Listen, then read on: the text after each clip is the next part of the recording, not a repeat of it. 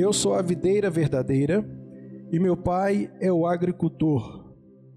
Todo ramo que estando em mim não der fruto, ele o corta, e todo que dá fruto, limpa, para que produza mais fruto ainda. Vós já estáis limpos pela palavra que vos tenho falado. Permanecei em mim, e eu permanecerei em vós.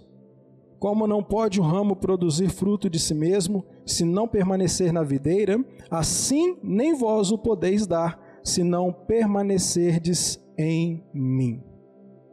Pai querido, lemos a tua palavra e te pedimos, no nome de Jesus, nos ajude a compreendê-la para a tua honra e para a tua glória. Amém. O evangelho de João, ele não é um evangelho solto, um evangelho aleatório. João ele amarra todo o cenário que envolve a vinda de Cristo. E ele faz isso com muita propriedade, ele coloca as cenas nos seus devidos lugares com um propósito muito específico, que é a revelação do filho de Deus. Ele já começa no capítulo 1 dizendo acerca do Verbo, que no princípio a palavra era Deus e estava com Deus. E a partir de então ele começa a desenvolver acerca do Filho de Deus no seu Evangelho. Então, partindo desta ideia de que João está falando do Filho de Deus com um propósito muito específico, e essa é a nossa finalidade, entender qual foi o propósito da parábola que Jesus contou aqui no capítulo 15, onde ele se declara como a videira. E para isso nós precisamos ir no contexto. Eu quero convidar você então para que possa estar acompanhando essa ideia, essa jornada da palavra do Senhor.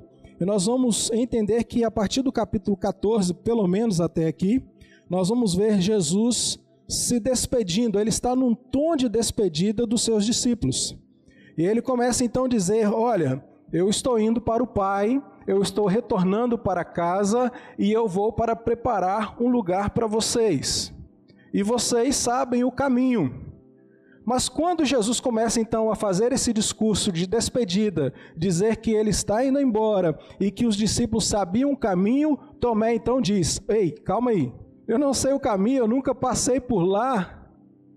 Aí o Senhor Jesus diz claramente para Tomé: Eu sou o caminho e a verdade e a vida. Ninguém Vem ao Pai senão por mim. Apesar desse texto não ser o nosso texto de reflexão nesta noite, eu preciso dar uma pausa aqui para fazer uma observação acerca da palavra de Jesus. Jesus está dizendo que as pessoas só podem ir a Deus se primeiro vierem até Ele. Ninguém vai a Deus se não for passando por Jesus, porque Jesus, Ele é o caminho. Não há como chegar a Deus passando por outra estrada. Jesus, ele é o caminho e ele deixa isso muito claro para Tomé. Eu sou o caminho. Ninguém vem a Deus. Ele não diz ninguém vai a Deus. Jesus diz: ninguém vem a Deus se não passar por mim, se não atravessar por mim, porque eu sou o caminho. Então, entenda muito bem que Jesus está agora transmitindo uma ideia de partida, que os discípulos sabem o caminho, e agora Jesus é interrompido por Tomé, porque ele diz que não sabia o caminho, e Jesus fala claramente: Eu sou o caminho. Mas não só Tomé estava em dúvida, havia um outro personagem em dúvida no capítulo 14, que é Filipe. Filipe fala: Senhor, então mostra-nos o Pai. O Senhor está indo para o Pai? O Senhor está indo para a casa do Pai? Mostra-nos o Pai e isso nos basta. Jesus olha para Felipe e fala assim: Quem me vê, vê o Pai.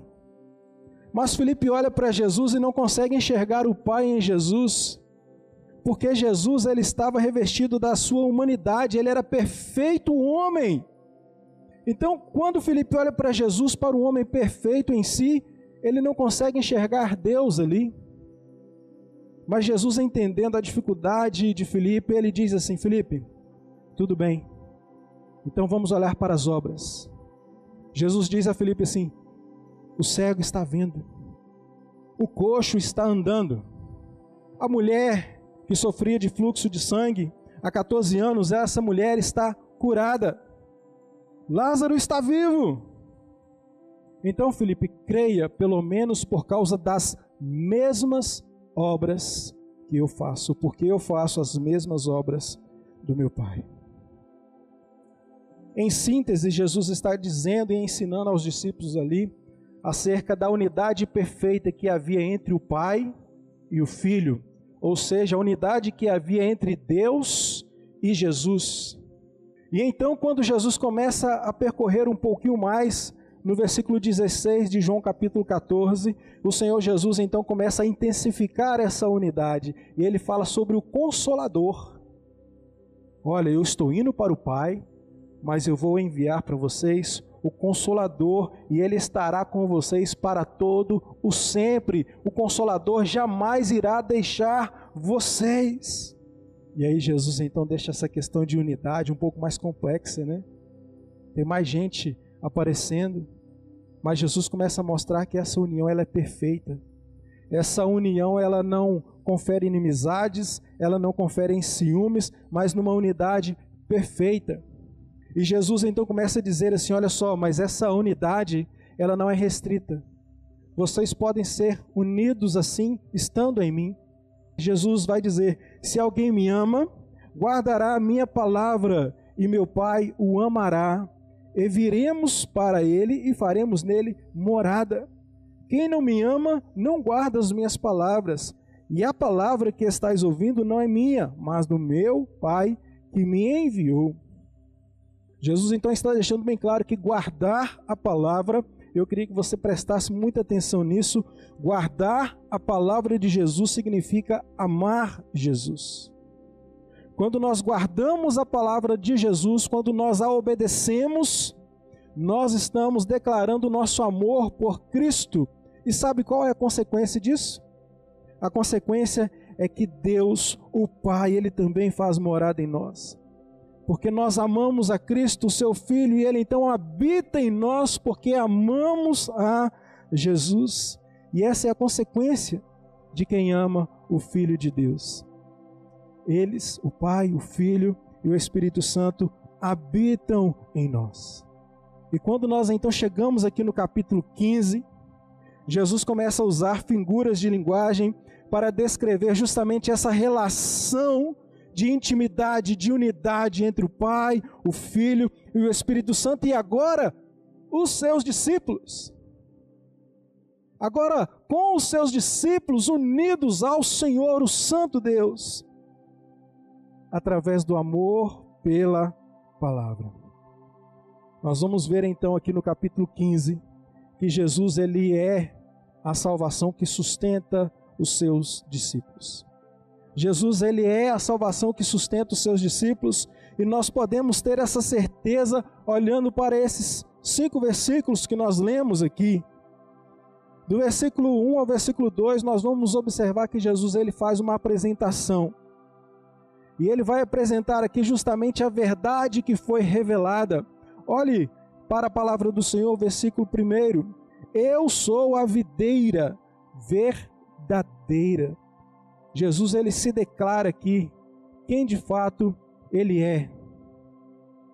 E ele faz essa relação para mostrar ao povo de Israel, porque havia uma história na nação de Israel onde o povo pecou contra Deus. E a videira não produzia mais frutos. Não havia vide. Muitas vezes eles plantavam e os frutos não floresciam.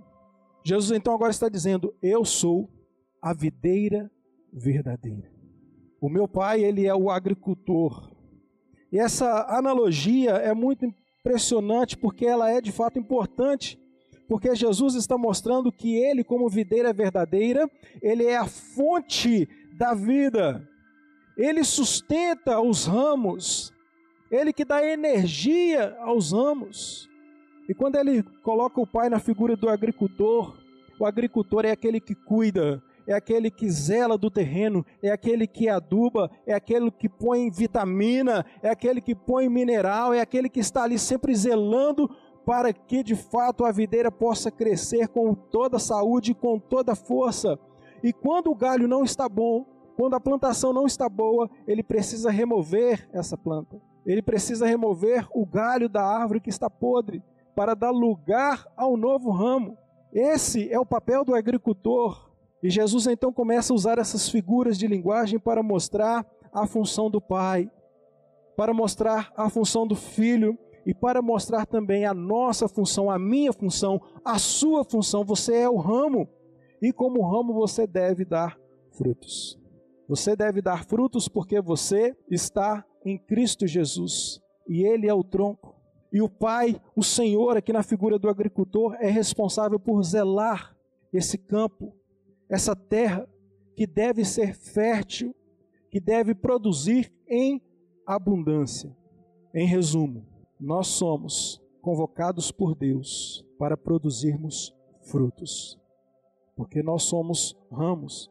E Jesus está dizendo isso aqui aos seus discípulos. Lembrando que Jesus está aqui num tom de despedida, ele está se despedindo dos discípulos, ele está indo para o Pai, mas ele está deixando os seus discípulos responsáveis para produzir agora frutos. Eles então deveriam trabalhar, eles deveriam então exercer essa missão que o Senhor Jesus está transmitindo a eles. Mas eles só poderiam, eles só conseguiriam, eles só seriam capazes de fazer qualquer coisa se estiverem em Cristo Jesus. Quando nós olhamos para o versículo 3 e 4, e eu vou ler novamente esses dois versículos, o versículo 4, apenas a parte A, diz assim: Vós já estáis limpos pela palavra que vos tenho falado. Permanecei em mim e eu permanecerei em vocês. Esse texto aqui ele é muito importante. Talvez o, menor versículo aqui, quando Jesus diz: Vocês já estão limpos, vocês estão limpos pela palavra. Esse texto aqui é muito impressionante. Porque o limpar nesse texto aqui se refere à purificação, à pureza. Significa estar limpo, se trata do zelo espiritual, se trata da purificação de pecados. E os discípulos foram declarados limpos por Jesus por causa da palavra que eles ouviram. E tem uma cena muito impressionante acerca disso, que se encontra também no contexto, no capítulo 13, onde Jesus ele está lavando os pés dos discípulos. Ouça o texto que diz: Disse-lhe Pedro: Nunca me lavarás os pés. Respondeu-lhe Jesus: Se eu não te lavar, não tens parte comigo. Então Pedro lhe pediu: Senhor, não somente os pés, mas também as mãos e a cabeça. Declarou-lhe Jesus: Quem já se banhou não necessita de lavar senão os pés. Quanto ao mais, está todo limpo. Ora, vós estáis limpos, mas não todos. Pois ele sabia quem era o traidor. Foi por isso que disse: nem todos estáis limpos. Esse versículo que nós lemos se encontra em João capítulo 13, versículo de 8 a 11, onde Jesus lava os pés dos discípulos. E esse texto ele conversa profundamente com o texto que nós estamos lendo aqui da videira, quando Jesus declara: Vocês estão limpos.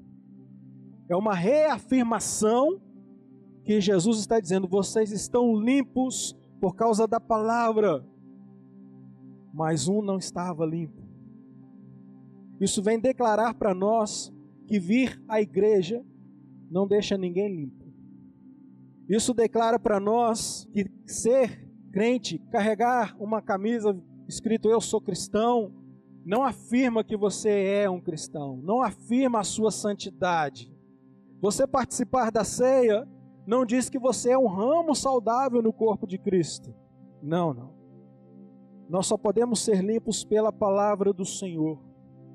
E a evidência da sua purificação só pode ser vista ou vivida se você obedecer à palavra de Deus. A obediência à palavra é a evidência de que estamos ou não limpos, purificados. Portanto, irmão, a palavra de Deus ela é inegociável. A palavra de Deus, como ela própria diz, é sim, sim e não, não. Com a palavra de Deus não tem o eu acho, Eu gostaria que fosse assim. Acerca da palavra de Deus, nós a obedecemos. Acerca da palavra de Deus, nós a amamos e a cumprimos cada dia, porque ela é a palavra do Senhor que nos purifica de todo pecado. Acerca dessa palavra, João já declarou no capítulo 1, versículo 1. Ele era o Verbo, ele estava no princípio com Deus, ele era Deus, ele era a palavra. O verbo significa palavra. Ele é a palavra. Então quem faz a obra é Cristo. Quem purifica é Cristo e não há outro que pode nos purificar de todo ou qualquer pecado a não ser a pessoa de Cristo. Portanto, não tenho dúvida de que Jesus, ele é a salvação que sustenta os seus discípulos porque Ele é a palavra. É Ele quem cuida de nós, Ele é a verdade que purifica. Mas Ele não é só a verdade que purifica, Ele também é a verdade da vida, Ele é a fonte da vida. Eu quero ler com você novamente a partir do capítulo 4, a parte B, até o versículo 5, que diz: Como não pode o ramo produzir fruto de si mesmo, se não permanecer na videira, assim nem vós o podeis dar se não permanecerdes em mim. Eu sou a videira, vós os ramos. Quem permanece em mim e eu nele, esse dá muito fruto, porque sem mim nada podeis fazer. Jesus ele é a verdade da vida. O ramo sem Cristo, ele não sobrevive. O ramo sem Cristo, ele simplesmente morre. Ele pode até estar ali, ele pode estar no meio, mas o agricultor, o pai, ele vem tirar, porque esse ramo que não produz, ele não passa de um galho morto, porque ele não tem vida, mesmo estando na fonte da vida. Sabem por quê? Porque não obedece a palavra, porque não foi purificado pela palavra, porque ignora os ensinos da palavra de Deus. E todo aquele então que ignora a palavra de Deus, ele é um tronco, ele é um galho, ele é um ramo que não sobrevive. E ele então ele é cortado. Ele é cortado para dar lugar a um novo ramo. O pai, o agricultor, ele vem cortar esse galho que não presta, para que possa haver espaço para um galho novo crescer e produzir muitos, muitos frutos. Jesus usou esse exemplo de linguagem, essa figura acerca da plantação, porque essa era uma cultura habitual do povo, eles entendiam sobre plantar e sobre colher. Eles entendiam sobre uma terra que produzia e uma terra improdutiva. Eles sabiam conhecer um terreno fértil, um terreno árido, um solo perfeito e um solo imperfeito. E Jesus então ele vem trazer esse ensino, dizendo que nós devemos permanecer nele. E ele se compara então a uma videira saudável, porque ele é o Senhor. Então a pergunta: como nós podemos permanecer nessa videira? Como nós podemos ficar firmes nessa videira? Precisamos e devemos obedecer ao que diz a palavra do Senhor. Eu não estou sendo repetitivo ao dizer que nós devemos obedecer à palavra de Deus, porque na verdade essa é a verdade. Jesus, no capítulo 17 de João, ele ora ao Senhor, ele está partindo, se lembra? Ele está se despedindo.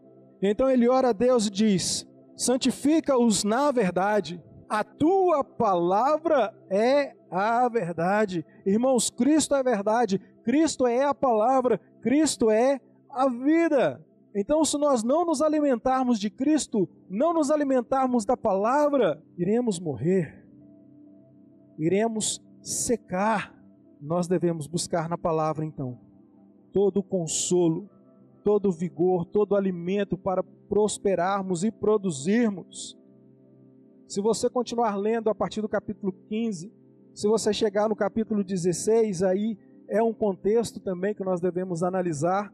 Lembrando que Jesus está se despedindo, então ele está mostrando a importância de estar unido no Senhor ele diz no versículo, no capítulo 16 em diante, que ele está preparando seus discípulos para tempos difíceis, tempos complicados, tempos confusos, seria um tempo de ódio contra o cristianismo. Estamos vivendo isso hoje. Seria um tempo de perseguição contra a igreja de Cristo. Também estamos vivendo isso hoje. Seria um período de angústia. Estamos vivendo isso hoje.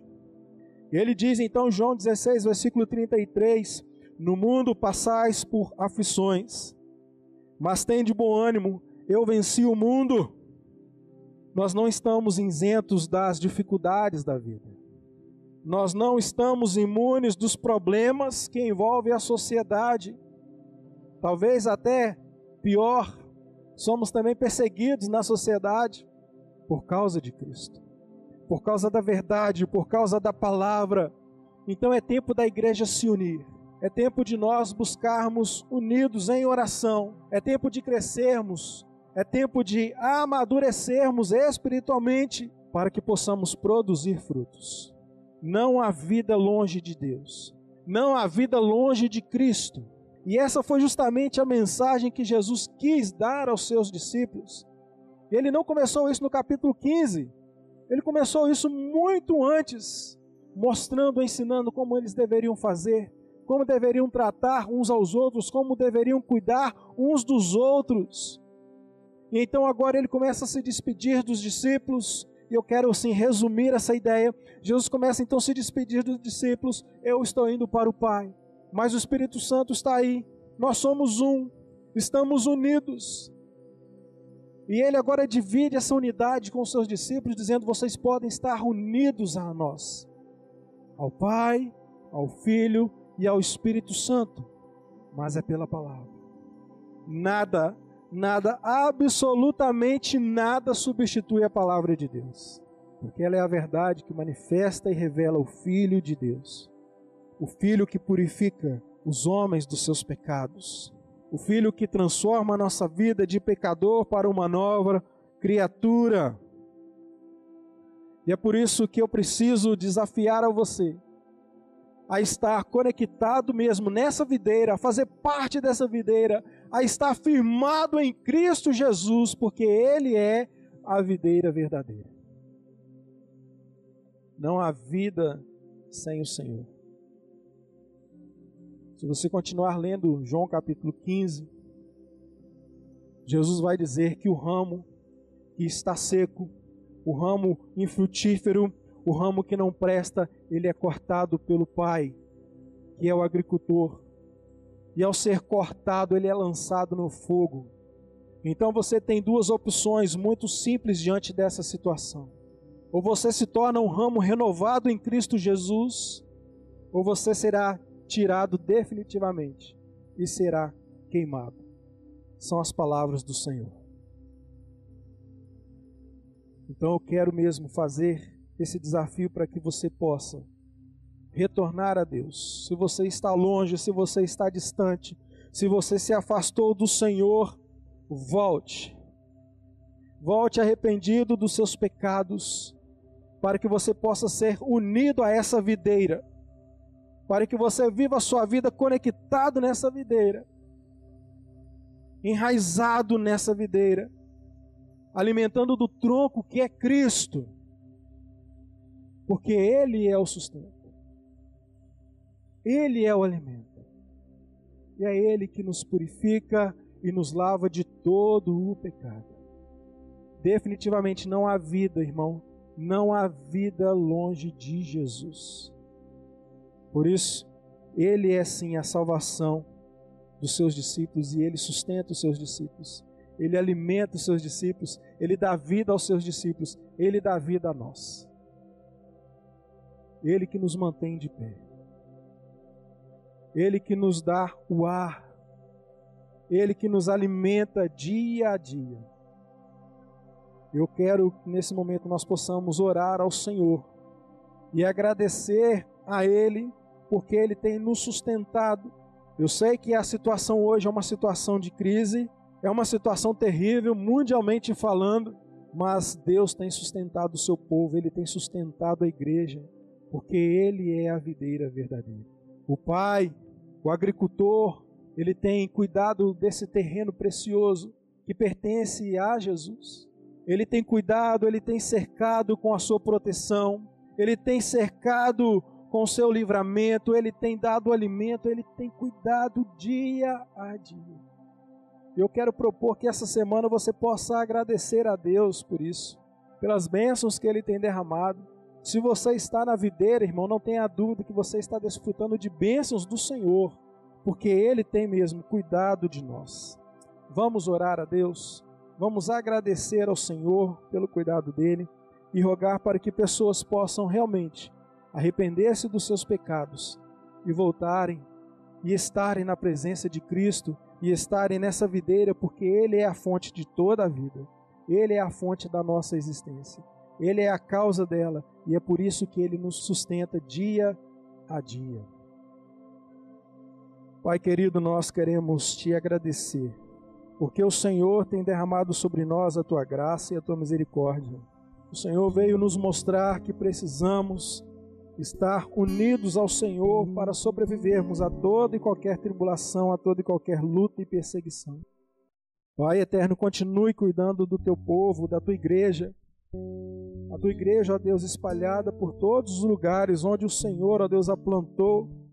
Que o Senhor possa sustentá-la, Pai, em nome de Jesus.